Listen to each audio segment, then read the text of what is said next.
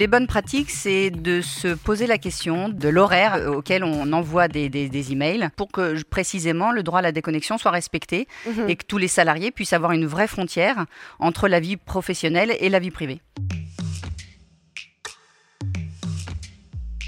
Vous avez envie de jeter votre ordinateur par la fenêtre, marre de répondre à des emails à 11h du soir. Oui, mais voilà, pour vous, entrepreneurs, salariés, difficile de dire non. Et puis ça nous sauve en ce moment, non? Cette connectivité, cette flexibilité. À l'heure du télétravail, comment concilier vie professionnelle et vie personnelle? Comment éviter le burn-out? Où en sommes-nous du droit à la déconnexion? Réponse d'une experte. Portrait. Sonia Moreau est avocate au barreau de Paris depuis 2004 et conseille de grandes entreprises françaises et internationales sur l'ensemble des problématiques du droit social. Fidèle au cabinet Auguste de Bouzy, qui l'a vu débuter comme stagiaire, elle est devenue en quelques années une experte reconnue par les médias et les grandes entreprises pour tout ce qui touche à l'organisation et l'aménagement de la durée du travail. Au moment où le télétravail vient bouleverser l'univers des salariés et des entreprises, où les frontières entre la vie privée et la vie professionnelle se brouillent, et où l'employeur et le salarié doivent trouver un nouvel équilibre, Sonia Moreau apporte un éclairage précieux sur le droit à la déconnexion, là où le Code du travail fixe encore peu de règles.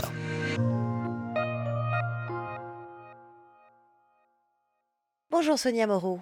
Bonjour. Et bienvenue sur euh, ce plateau. Euh, vous parlez du droit à la déconnexion en disant c'est essentiel et c'est même pas un sujet à débat. Sauf que pour beaucoup, euh, ça reste quand même très compliqué, de plus en plus euh, compliqué.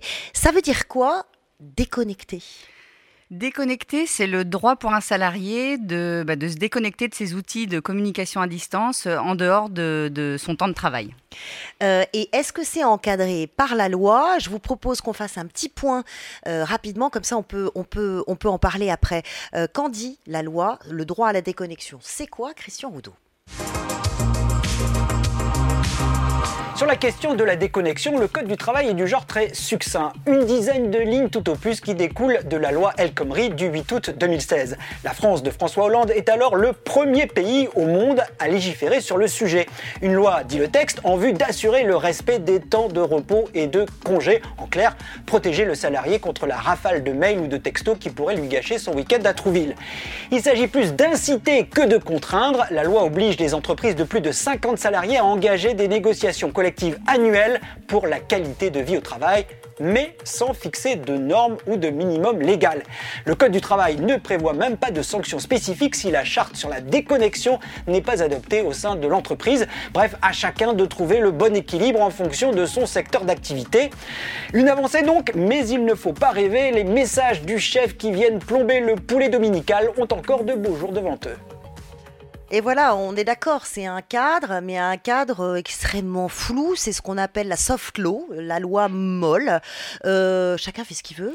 Alors chacun fait ce qu'il veut. Disons que la loi prévoit une obligation, euh, comme le, disait le reportage, sur une obligation pour l'employeur de, négocier avec ses partenaires sociaux un accord collectif sur le droit à la déconnexion. Et lorsque un accord collectif n'est pas conclu, l'obligation qui pèse sur l'employeur, c'est de mettre en place une charte sur le droit à la déconnexion. Oui, mais cet accord collectif, cette charte, par exemple, il y a des règles, 35 heures de repos consécutives le week-end, 11 heures entre chaque jour journée. Bon, si c'est pas respecté, il se passe quoi? Alors, il y, a, deux choses. Il y a d'un côté le droit à la déconnexion et de l'autre côté les durées euh, minimales de, repos. Ouais. Euh, les durées minimales de repos, elles sont sanctionnées quand elles, elles ne sont pas respectées par l'employeur. Et finalement, le droit à la déconnexion, c'est euh, l'obligation de rendre effective un droit pour le salarié à se déconnecter pour justement pouvoir respecter ces durées minimales de repos. Bon, ça veut dire des bonnes pratiques. Des bonnes pratiques. Mais, mais, alors quoi, par exemple? Alors après, on, le voit dans la diversité des accords collectifs qui sont signés dans les entreprises. Chaque entreprise a euh, un état des lieux qui est fait euh, pour, par rapport à son activité. Et en fonction de son activité, l'entreprise va euh, discuter avec les partenaires sociaux pour déterminer, en fonction de ses, spécificités, quels sont les, les, les, les, guides de bonnes pratiques qui peuvent être mis en œuvre pour assurer l'effectivité de ce droit.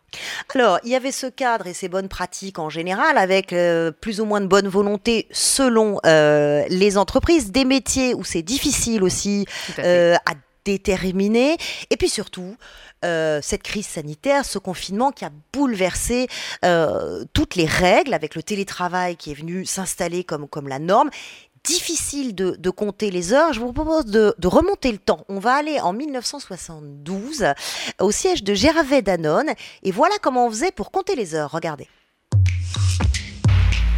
Le Valois, 8h30. Un immeuble de bureau impersonnel. Le siège de Gervais Danone, autrefois situé au pont de Neuilly. En 1972, la direction de l'entreprise adopte, après consultation du comité d'entreprise, les horaires souples. Désormais, les gens arrivent quand ils veulent le matin, entre 7h30 et 9h15, et repartent quand ils veulent le soir, entre 16h30 et 18h30. On est là à peu près dans les premières, 7h30. Hein, vous, vous habitez loin? Sous bois ça fait 25 km à peu près.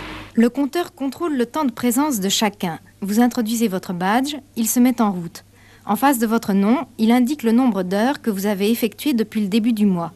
Si vous êtes en retard par rapport à l'horaire moyen, il vous reste jusqu'à la fin du mois pour rembourser les heures dues. Si vous êtes en avance, vous pourrez prendre une demi ou une journée libre dans le mois.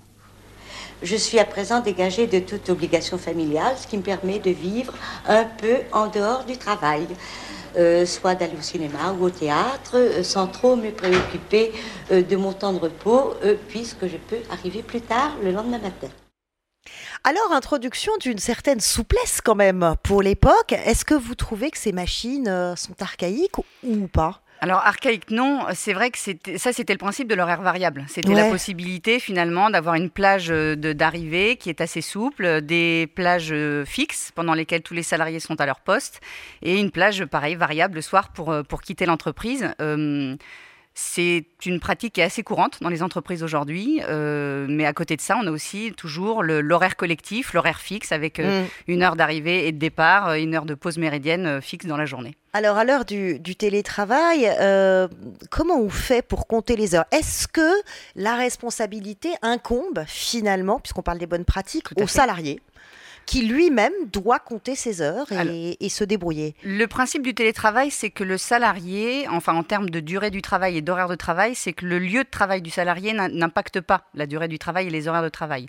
Autrement dit, un salarié qui va travailler depuis son domicile euh, devra travailler de la même manière que s'il était amené à travailler depuis les locaux de, travail. Donc le, Oui, mais très franchement, est-ce qu'il a le droit de dire euh, je vais euh, couper ma réunion visio parce que ça y est, j'ai fait mes 11 heures hebdomadaires? Alors non, c'est pas comme ça que ça bah se passe. On est bien d'accord. Mais alors après, ça, dépend de quel, de quel type de salarié on parle. Si on mm. parle de salariés qui sont soumis à un horaire collectif, les horaires sont fixes. Après, au-delà de l'horaire, ce sont les heures supplémentaires. Mhm. Si on parle de salariés autonomes, des cadres, des cadres qui sont en forfait jour, euh, là, je dirais que la frontière entre le temps de travail et le temps de la vie personnelle est beaucoup plus floue et, euh, relève finalement bah, de, l'autonomie du salarié et euh, de, son organisation et de l'organisation de son emploi du temps. Il y a l'autonomie du salarié d'un côté, puis il y a la responsabilité et l'exemplarité du, manager de l'autre. C'est aussi à lui de donner le, le là. C'est complètement ça. Et d'ailleurs, ce qu'on voit dans le droit à la déconnexion, c'est qu'il y a une responsabilité réelle de la part des managers et même des comités de direction.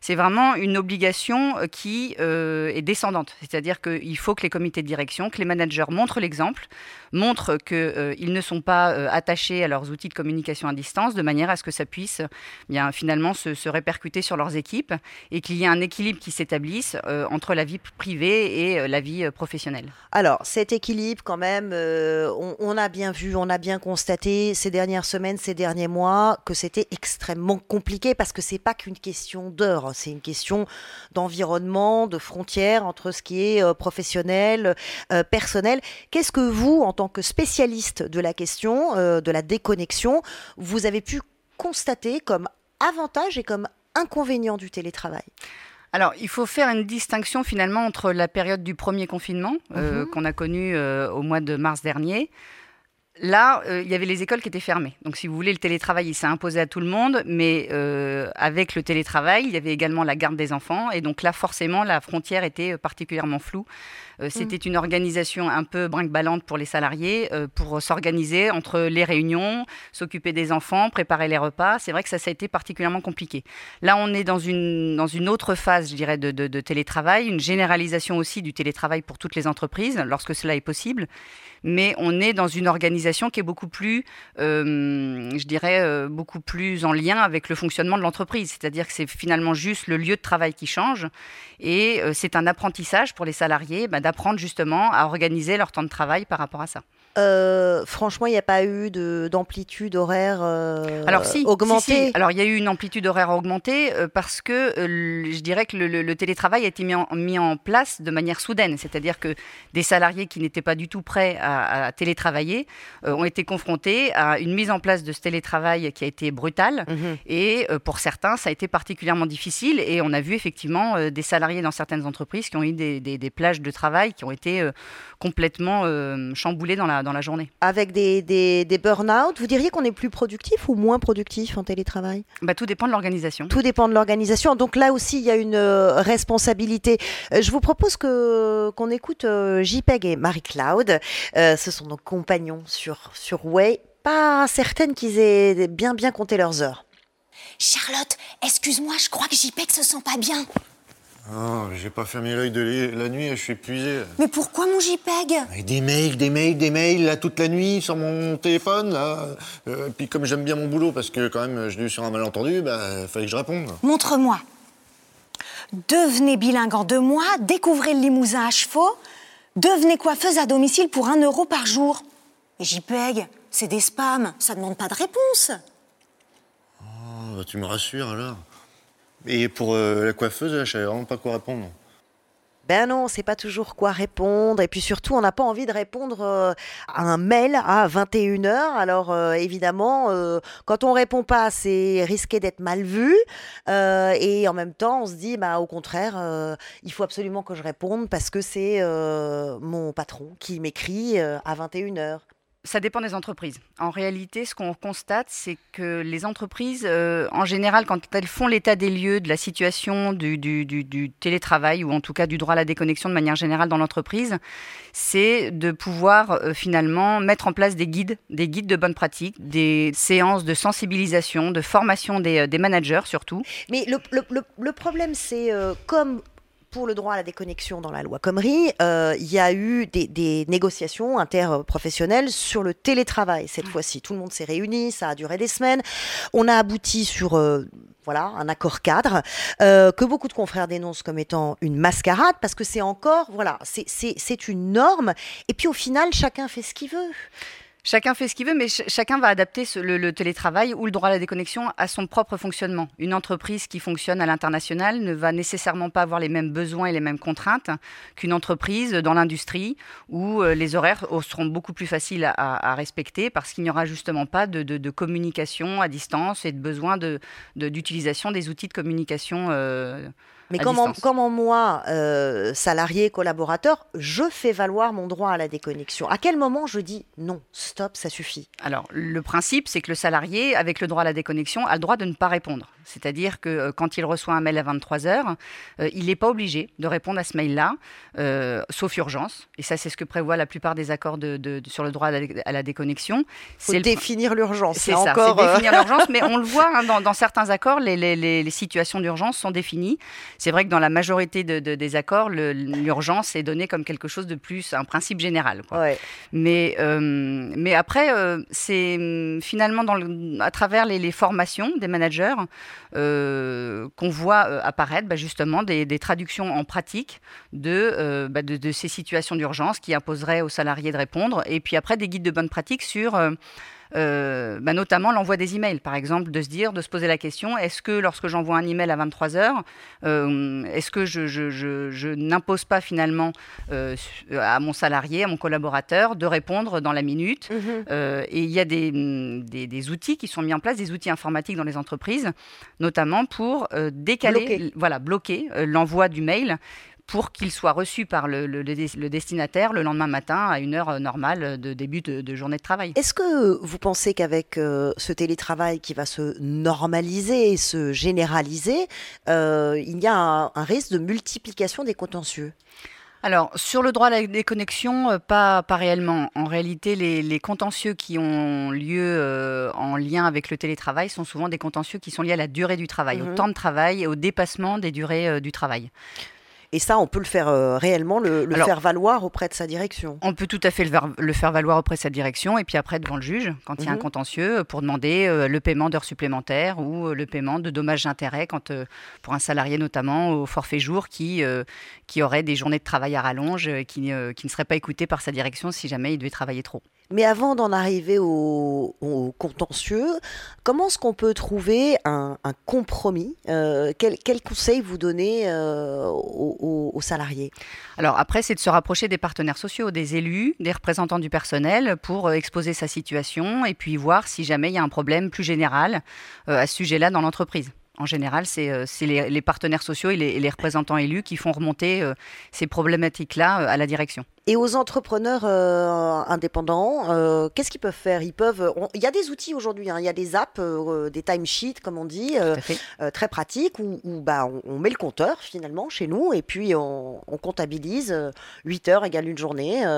On, on, a le droit? C'est des bonnes pratiques que vous conseilleriez? Alors ça dépend des salariés. Ceux qui sont encore une fois à l'horaire collectif, ben là il y a des heures de début, il y a des heures de fin et les heures sont encadrées dans, ce, dans, dans cet horaire. Pour les salariés qui sont autonomes, là il n'y a plus, il y a plus d'horaire. Les seules contraintes qui pèsent sur l'employeur, c'est de contrôler que ces salariés-là euh, bénéficient des temps minimum de repos entre deux journées de travail, 11 heures consécutives ou 35 heures consécutives le, le week-end. Une bonne pratique, ça veut dire que ce soit écrit noir sur blanc quelque part, qu'il y ait, qu qu ait euh, une discussion au préalable, que ce soit vraiment noir sur blanc, quoi. Alors que ce soit noir sur blanc ou que ça donne lieu à des, des formations, à des formations des managers pour leur expliquer comment ça doit fonctionner dans l'entreprise pour que précisément le droit à la déconnexion soit respecté mmh. et que tous les salariés puissent avoir une vraie frontière entre la vie professionnelle et la vie privée. Merci beaucoup euh, Sonia Moreau d'être venue nous éclairer sur ce temps de travail, ce droit à la déconnexion. On entend bien que les frontières sont encore floues, mais que finalement la responsabilité euh, repose sur chacun d'entre nous, euh, que l'on soit salarié ou patron, et que voilà, il faut respecter ces bonnes pratiques si l'on veut travailler dans la bonne intelligence et en bonne santé aussi, parce qu'il il s'agit de ça. merci beaucoup, maître. Merci Je rappelle vous. que vous êtes avocate. merci beaucoup Sonia Moreau d'être venue sur le plateau de Way.